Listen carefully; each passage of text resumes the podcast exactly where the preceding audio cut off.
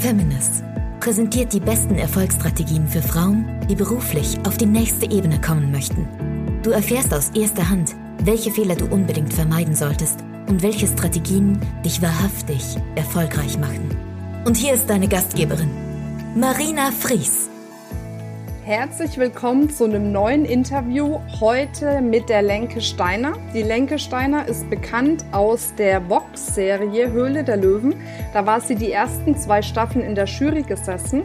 Und die Lenke Steiner hat uns heute berichtet ja, über ihre Höhen, ihre Tiefen wie sie auch mit den Tiefschlägen in ihrem Leben umgegangen ist, wie sie daraus wieder Kraft gewonnen hat und welche Schritte sie gegangen ist, um heute auch den Erfolg zu haben, den sie jetzt hat.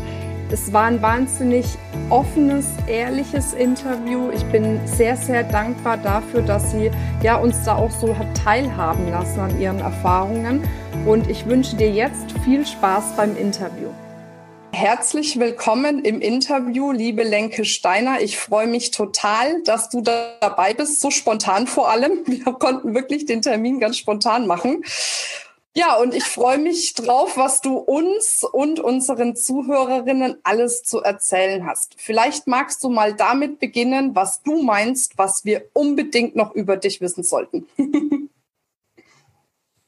Also erstmal moin, liebe Marina. Ich freue mich mega, weil ich finde es richtig cool, wenn die Frauen mehr zusammenhalten. Und ich glaube, da ist noch viel Platz und da müssen wir von den Jungs noch ein bisschen lernen, weil wir Damen uns durchaus auch untereinander mehr vernetzen können und uns auch mal ein bisschen mehr zutrauen dürfen gegenseitig. Was ihr unbedingt noch von mir wissen müsst, ist, äh, ja, was soll ich da sagen, ohne jetzt irgendwelche Details aus der Jugend auszuplaudern, die wirklich keinen was angehen? ich kann nur sagen, ich hatte eine sehr lustige, coole Jugend. Ich habe richtig Spaß gehabt, ich habe richtig Gas gegeben und ich glaube, dass mir das ganz geholfen hat, dass ich immer so einen sehr diversen Freundeskreis hatte tatsächlich, dass das mir wirklich viel auch bis heute hilft, einfach offen zu sein für alles. Und es gibt ja viele, die doch mir gegenüber manchmal so Vorurteile mir entgegenblasen, was dann ganz lustig ist. Und wenn die eine näher kennenlernen, sagen die, ach krass, du echt jetzt. Und deswegen ist es eigentlich ganz cool.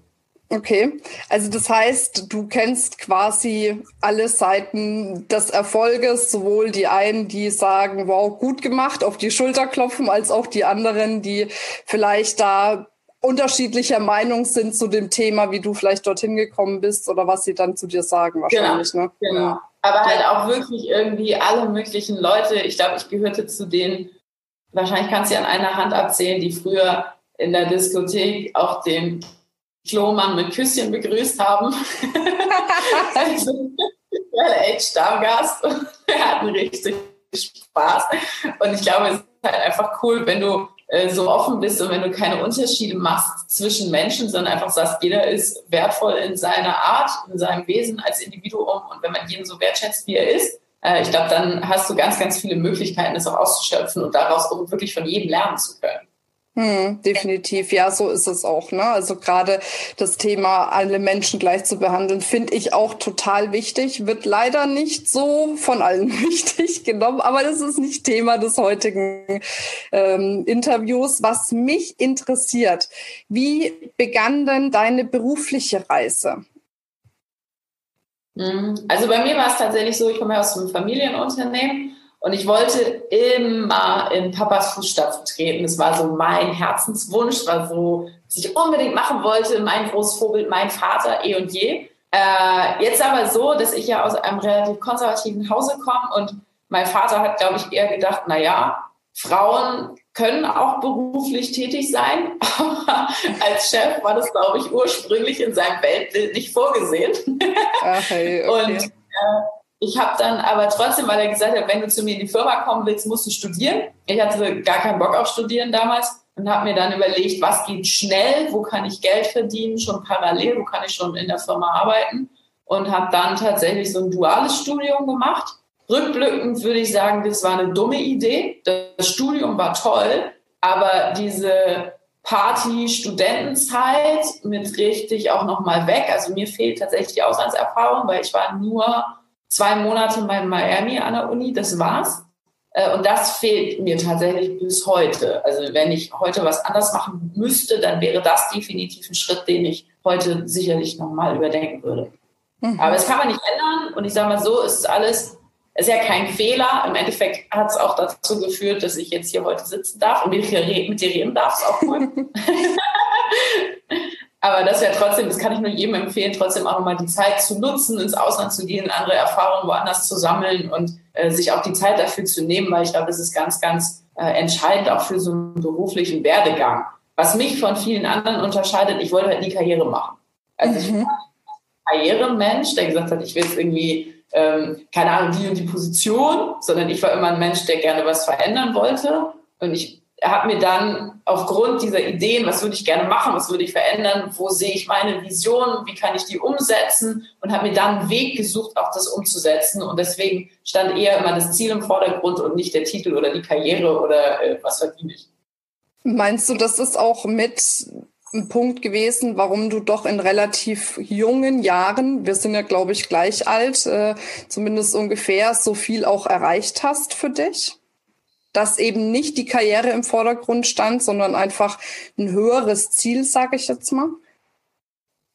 Ich finde es immer spannend, wenn man, wenn, wenn ich höre, dass, dass ich viel erreicht habe. Also ich freue mich dann immer total, und dann gucke ich mir andere an und denke mir so, boah, krass, was geht da denn gerade? Ja? Und die sind irgendwie auch so alt und die haben, keine Ahnung, tausend Sachen mehr gemacht und noch ganz andere Dinge und wo ich dann irgendwie immer drauf gucke und denke, wow, habe ich richtig Respekt vor. Spaßfaktor immer im Vordergrund, zu sagen, ich muss an meiner Aufgabe Spaß haben, ich muss dann Freude haben und ich muss eben Bock haben, was zu verändern und dann kriege ich es automatisch hin. Und ich glaube, vielleicht ist es deswegen auch so schnell gegangen. Gerade ich war im 27 dann Bundesvorsitzende vom großen Unternehmerverband, ähm, wo damals alle gesagt haben, boah, du bist viel zu jung, du hast doch noch Zeit und mach das jetzt noch nicht, werde erst mal über 30. Und ich hatte aber immer auch da die Ideen und gesagt, ich will aber das und das verändern für den Verband. Und ich habe ganz viele tolle Visionen, ich habe ein geiles Team und wir können hier richtig was rocken. Und das müssen wir aber jetzt machen. Also ich bin, glaube ich, der ungeduldigste Mensch des Universums. Hm. Deswegen äh, kam dann so der Erfolg, glaube ich,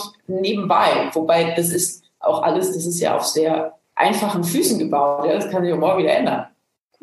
Aber ich glaube, das ist generell ja überall so, ne? Wobei ich schon glaube, also wenn ich jetzt mich so, so umschaue, gerade bei meinen Frauen und ich meine ja, mich schon mal als Expertin für Frauen be äh, bezeichnen zu dürfen, habe ja schon mit mehreren tausend beruflich zu tun gehabt.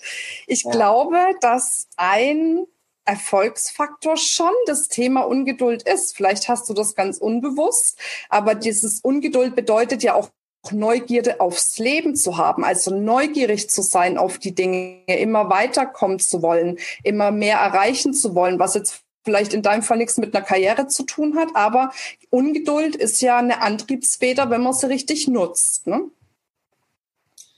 Ja, stimmt. Also bei mir ist es, glaube ich, auch so gefühlt in der DNA drin. Mein Papa ist genauso, da sind wir uns auch sehr, sehr ähnlich. Und mein Vater war auch für mich immer der Motivator. Also seine größte Unterstützung, die er für mich gegeben hat, und das klingt jetzt schräg, aber er hat mich einfach gelassen.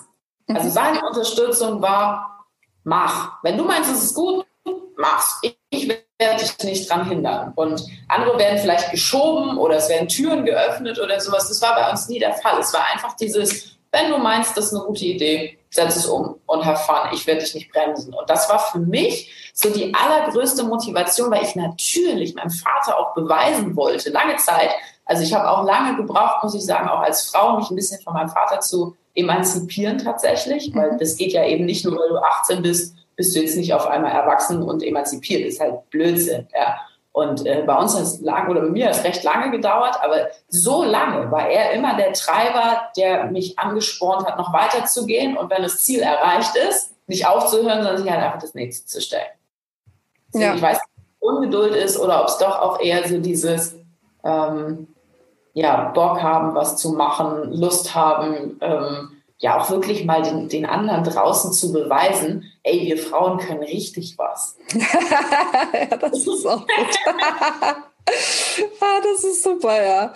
Ähm, Gab es dann irgendwie bei dir im Leben Punkt? Also ich habe das relativ häufig. Bei mir gab es ja auch so einen Punkt, als ich mich selbstständig gemacht habe mit 21, habe ich ja mit 23 dann so meine erste Pleite quasi hingelegt, ähm, aus der ich mich dann wieder aufgerappelt habe. Ging bei dir immer alles, sagen wir mal, konstant weiter oder hast du auch so einen Punkt in deinem Leben gehabt, wo sich mal alles verändert und gedreht hat? Ja, viele sogar. Also mehrere, die mir ähm, tatsächlich auch mein Weltbild komplett zerschossen haben, mhm. die mich gefühlt richtig auch entwurzelt haben. Und das, das, das hat mir auch wirklich den Füßen, den Boden und den Füßen weggezogen. Und dann fängst du nämlich an zu überlegen, ähm, macht das Sinn, was ich hier tue? Warum mache ich das? Mache ich das für mich oder tue ich es für jemand anderen oder für andere Menschen? Und dann musste ich wirklich nochmal ganz, ganz neu denken. Und das ist so dieses, einerseits fällt man in so einem Moment sehr, sehr tief. Auf der anderen Seite habe ich für mich immer das so definiert, dass, dass ich darin auch eine Chance gesehen habe, einfach wieder einen neuen Weg zu bauen. Mhm. Also es gab viele, die gesagt haben, also die mir Steine in den Weg gelegt haben. Oder ich war auch oft, bin ich übrigens bis heute noch manchmal sehr unbedarft und hau Sachen raus, wo ich einfach manchmal nicht richtig drüber nachgedacht habe. Das passiert mir bis heute. Ich muss so lachen, weil ich das so bei mir kenne. Echt, ja, aber gut. Echt jetzt ist auch. Ja, auch ganz schlimm, ganz schlimm. Also wirklich manchmal. Und dann ist es draußen und in dem Moment denkst du dir, ups, naja, okay, aber jetzt ist es halt weg. Ne? Deswegen, aber ja. Ja, genau. Mhm. Also, weißt du, es gibt Dinge, die kosten dann nur Geld. Also es ist auch schade drum, aber tut halt im Zweifel nicht ganz so weh, weil äh, wenn man Spaß an seinem Job hat, dann kommt auch irgendwie wieder was Neues. Auch wenn es weg ist, ist halt kacke, aber dann kommt auch wieder was anderes. Aber wenn man äh, gerade, für mich ist immer so das Schlimmste, wenn, wenn so Vertrauenskrisen entstehen. Wenn du mit Menschen zusammenarbeitest, die dir wirklich in den Rücken fallen, die dich schamlos ausnutzen und vielleicht auch manchmal diese, ich war ja, ich bin jetzt 32, ich weiß nicht, wer bist du? Äh, 33. Okay, dann sind wir fast genau. Ja, ja, fast Aber wenn, halt, ja. Du hast ja auch so früh angefangen und du wirst es vielleicht auch kennen, wenn man so jung ist am Anfang, dann ist man noch unbedarft. Dann überlegt man nicht 25 Schritte weiter. Und wenn du dich dann Menschen anvertraust und dir vielleicht auch so ein bisschen Mentoring holst und die lassen dich dann total hängen du baust ein Wertekonstrukt für dich auf, was dann zusammenbricht, dann musst du halt wieder von vorne anfangen und ganz neu überlegen. Und das ist so für mich immer der Moment gewesen, wo ich auch, ähm, ich glaube, da wird man auch in der Persönlichkeit manchmal ganz schön hart.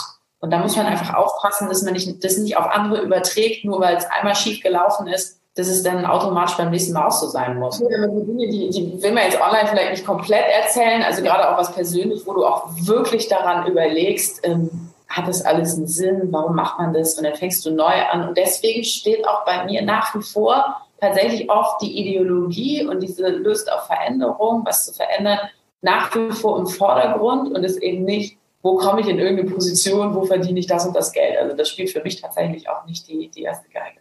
Mhm. Jetzt hast du ja was erlebt, was im kleinen oder im größeren Umfang ja viele draußen erleben. Also ich spreche jetzt mal über viele Frauen, natürlich erleben das auch viele Männer. Was mich interessieren würde, Gab es irgendwelche Schritte in dem Moment, die du konkret auch eingeleitet hast für dich, um da rauszukommen? Also auf der einen Seite aus der Situation, aus der Emotion, um dann zu sagen, jetzt starte ich wieder durch mit ja, guter Energie. Äh, ja, es sind verschiedene Ansätze gewesen. Ich habe immer versucht, zum Beispiel, wenn, das glaube ich, kennt jeder.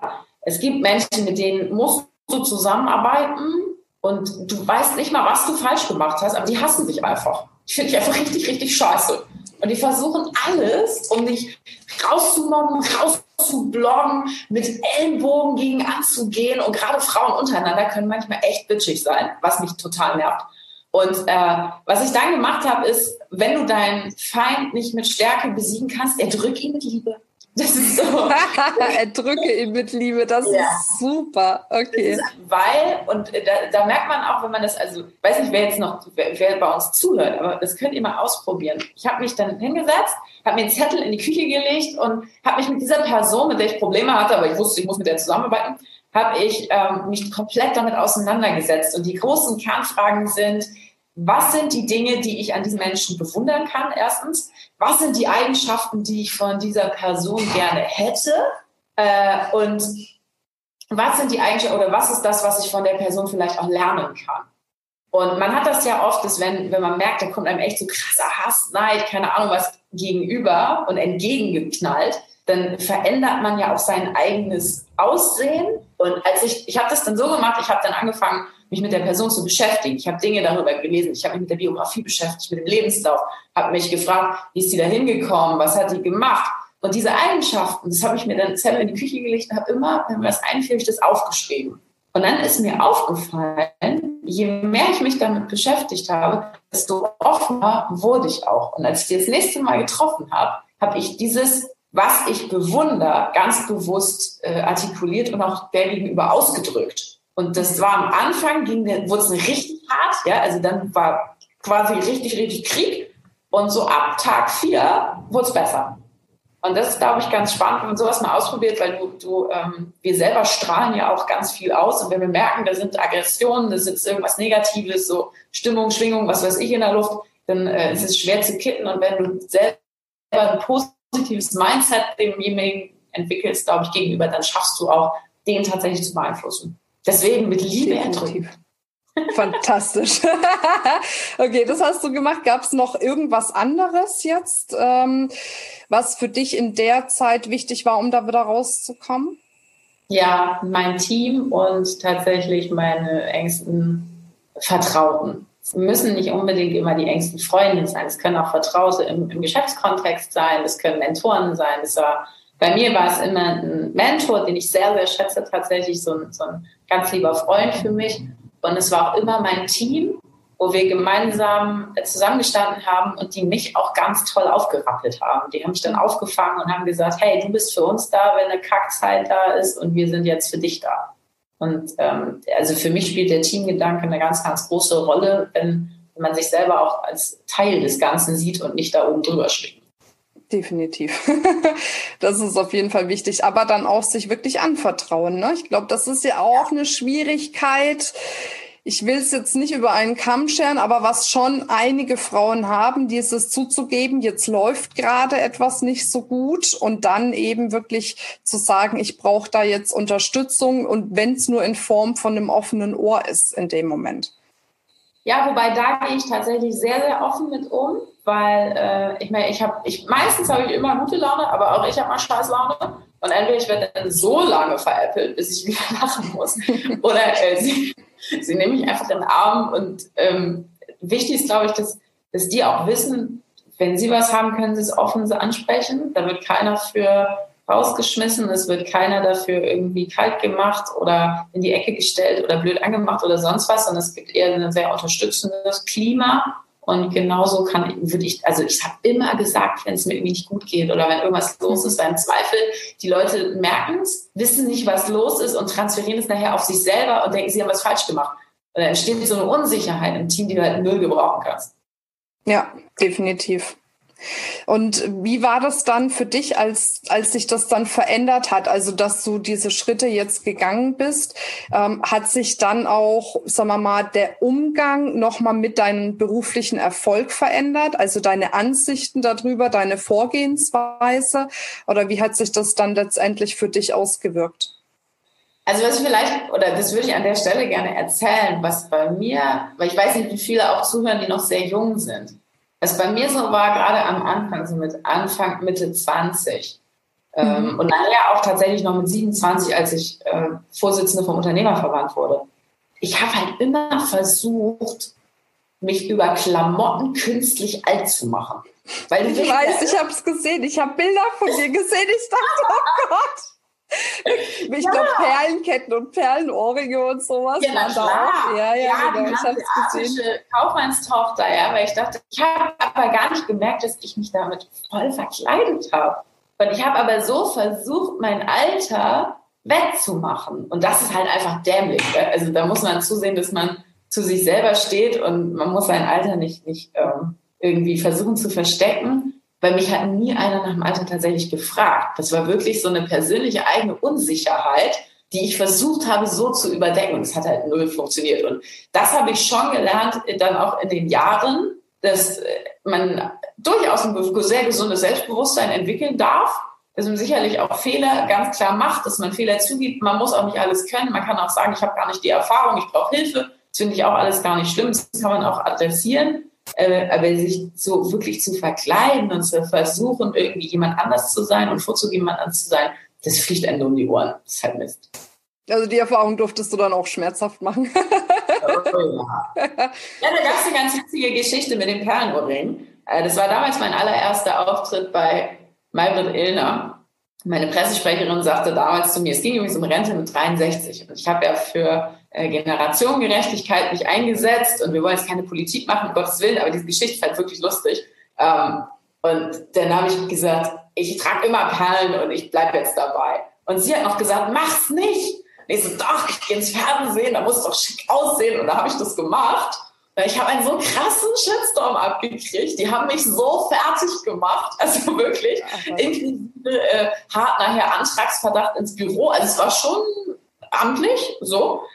Ähm, und dann gab es, ich glaube, ein halbes oder ein Dreivierteljahr später, genau dasselbe Thema, nahezu gleiche Besetzung, wieder Ilna ich da wieder hin und habe mir gedacht, so, jetzt probierst du mal was aus. Und dann bin ich da irgendwie so eine abgerockten Jeans in Boots und ich glaube ein Shirt oder irgendeiner, also nichts Dolles, ja, da irgendwie hingewatschelt. Sah für mich gefühlt aus wie der letzte Lappen. Und dann hieß es, aber wer ist denn die sympathische junge Frau? Schau mal, wie die die Interessen der Jungen vertritt. Es ist so krass, was Aussehen tatsächlich ausmacht. Und gerade Fernsehen sagt man ja auch, dass 85 Prozent nur Gestik, Mimik und Klamotten sind, witzigerweise und nur 15 Prozent Inhalt.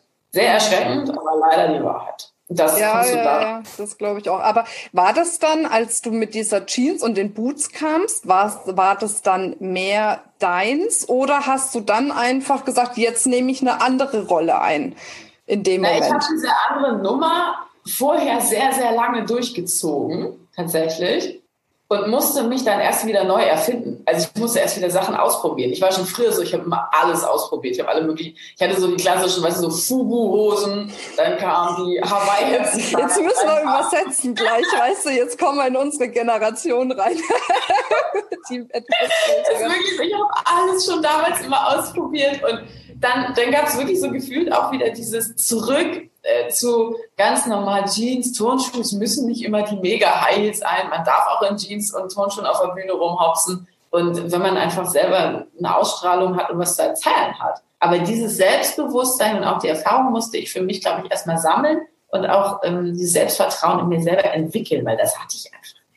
Ja, aber ich glaube, das geht ganz vielen so. Also ich werde auch häufig gefragt, auch zum Thema Dresscode. Und für mhm. mich war schon immer eigentlich so, dass ich gesagt habe, das Wichtige ist, dass man sich wohlfühlt in dem, was man anzieht, weil dann kann man es auch richtig verkaufen. Und ich glaube, da hast du einen ganz wichtigen Punkt angesprochen, nämlich auch was mit Sicherheit ein Teil deines Erfolges mittlerweile ist, eben, dass du dich nicht mehr verstellst und dass du nicht mehr irgendwie eine Rolle spielst, die hanseatische Tochter, streng angezogen und so weiter und so fort, sondern dass du mehr du selbst geworden bist. Und ich gehe mal davon aus, dass du dich damit wohler fühlst und dass du damit einfach auch mehr Anklang draußen findest. Ne, bei der ja, durch diese andere Nummer bist du natürlich auch in so ein Muster gedrückt. Und du kannst ja den Leuten nicht mal vorwerfen, dass sie dann denken, du bist die verwöhnte Tochter aus irgendwie einem guten Elternhaus äh, dass, dass meine Eltern und uns Kindern, also wirklich, ja, uns ging es immer gut, darum geht es gar nicht. Aber unsere Eltern haben uns halt auch nicht alles in den Hintern geblasen.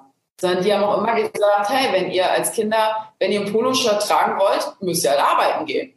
Naja, dann müsst ihr halt, bin ich Kellnern gegangen und dann habe ich mir überlegt, wie viele Stunden habe ich gearbeitet, um so ein blödes Poloshirt zu verdienen. Dann wollte ich kein Poloshirt mehr haben. Also das, ist, das sind so Geschichten, ähm, ich, also auch, wir haben schon immer gelernt, dann irgendwie das selber zu verdienen, Bezug dazu entwickeln. Und wenn du dann aber so einen Auftritt hinlegst, ja, dann ist klar, dass dir sowas entgegenkommt. Aber so schlau war ich halt nicht.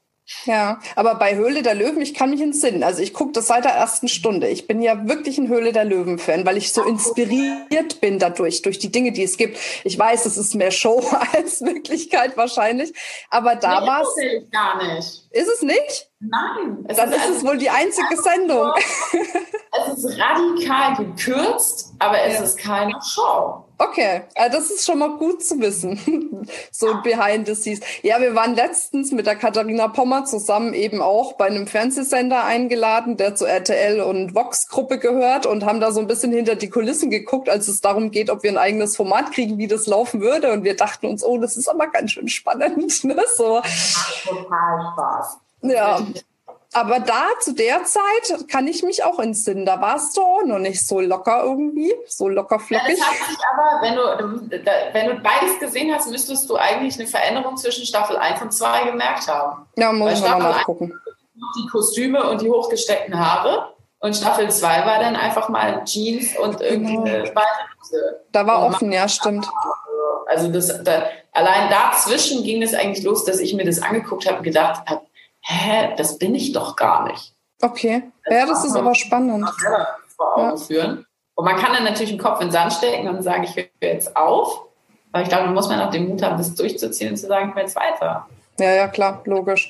Aber gibt es denn die, wo du rein investiert hast, die alle noch? Also machst du mit denen jetzt aktuell noch was? Oder? Äh, ich habe zu einigen noch Kontakt, hatte weil Staffel 1 und 3 sind ja auch nicht so viele zustande gekommen. Richtig cool wurde es ja ab Staffel 3, da sind ja nahezu alle zustande gekommen. Mhm. Und übrigens auch die Dealquoten waren ja richtig hoch.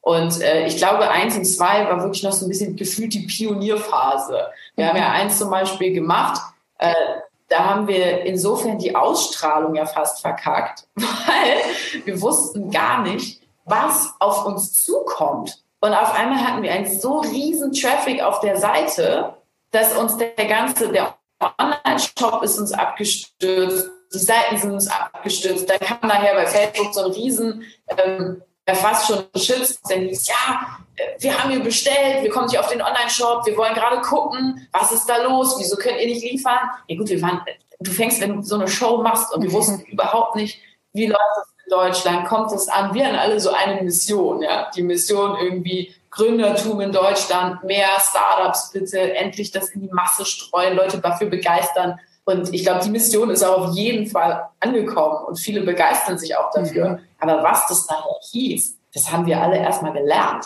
Also es war auch ein krasser Lernprozess dahin. Das glaube ich auch, ja, ja. Ja, das ist schon spannend. Wobei es jetzt auch heutzutage immer noch funktioniert, dass die Seiten dann abstürzen. Ja, also von ja. Ja, gibt es immer noch, aber jetzt, ich hatte zum Beispiel bei einem, kann ich sagen, ich glaube, da hatten wir über 60.000 Unique Visitors. Das ist ja Wahnsinn. War jetzt, ach, Unique ist doch. Äh, also zum gleichen Zeitpunkt. Ja, ja, aber nee, also meinst du jetzt Unique die Firma oder? Nein, nein, nein. nein. Wir hatten den, bei, während der Ausstrahlung, hm. dann wurde das Produkt gezeigt, das war bei dem blauen Bier. Ach, und dann hatten wir über 60.000 Besucher, die im selben Zeitpunkt, also wirklich quasi in einer Sekunde, auf diesen Server zugriffen. Wahnsinn. Der Baumann einen Server, der dafür hält, der muss halt richtig ja. ausrüsten. Und das ja. mussten wir erstmal lernen. Und gerade in der ersten Staffel, das haben wir natürlich noch nicht gewusst am Anfang. Ja. Aber auf jeden Fall hast du dich wacker geschlagen, finde ich. Ja, Wirklich. Ich fand's, ja, ich fand es auch gut, dass auf der einen Seite natürlich Frauen dabei waren. Ganz ehrlich, ich finde es echt schade, dass man das heutzutage noch betonen muss, aber es ist einfach so. Und auf der anderen Seite eben einfach auch, ja, dass du halt dementsprechend auch jünger bist, dass man einfach so, sag mal, ja, als Inspiration auch für jüngere Gründerinnen vorangehen kann und sagen kann, es ist völlig egal, wie alt du bist. Und das ist ja das, was du vorhin letztendlich auch gesagt hast. Es hat dich nie jemand nach dem Alter gefragt. Und ganz ehrlich, bei mir war es genauso. Als ich damals angefangen habe, habe ich teilweise im Vertrieb mit Männern zusammengearbeitet, die ich führen durfte. Die hätten mein Opa sein können. Es hat da keiner danach gefragt. Natürlich ist es was anderes, was in einem selbst in dem Moment vorgeht. Ne? Also diese Männchen, ne? so Teufelchen und Engelchen, die dir dann irgendwas ins Ohr flüstern oder sowas. Aber das Wichtige ist, was du letzten Endes nach außen hinbringst. Ne? Das ja, wobei ich finde, äh, wir dürfen dann auch mal, wenn wir so jung sind, auch mal zeigen, dass wir noch nicht ganz so weit sind. Also, und es gab mal ein, ähm, ich bin ja ein totaler Fan von Rüdiger Grube. Ich war damals beim Konzernbeirat und der hatte mich damals angerufen und gefragt, ob ich Lust habe, zu ihm da in den Beirat zu kommen. Und es waren zwölf ältere Herren, die damals Mitglied waren. Und dann kam ich als der junge Hüpfer dazwischen. Und wir haben telefoniert und dann hat er zu mir gesagt, und das rechne ich ihm wahnsinnig hoch an, und das habe ich ganz oft, bis heute denke ich wirklich an seine Worte. Er hat gesagt, kommen Sie erst mal, Sie brauchen sich gar nicht groß vorbereiten, kommen Sie ein, zwei Mal und dann werden Sie merken und wissen, warum wir Sie haben wollen oder warum ich Sie haben will. Und äh, man macht sich selber gerade, ich finde, das ist so ein Frauending, den Schuh müssen wir uns leider immer noch anziehen. Ich bin da selber auch lange Zeit nicht perfekt drin gewesen oder konnte, besser gesagt, ich habe das immer gemacht.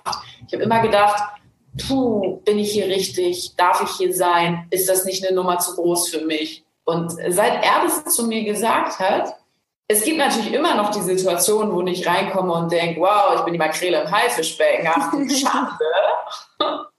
Und dann kommt mir dieser Mann in den Kopf, der mir das gesagt hat. Und dann wirklich auch da. Und es dauert nicht lange. Und dann wird mir irgendwann klar, ja, es hat eine Berechtigung, warum ich hier bin. Und jetzt weiß ich auch warum.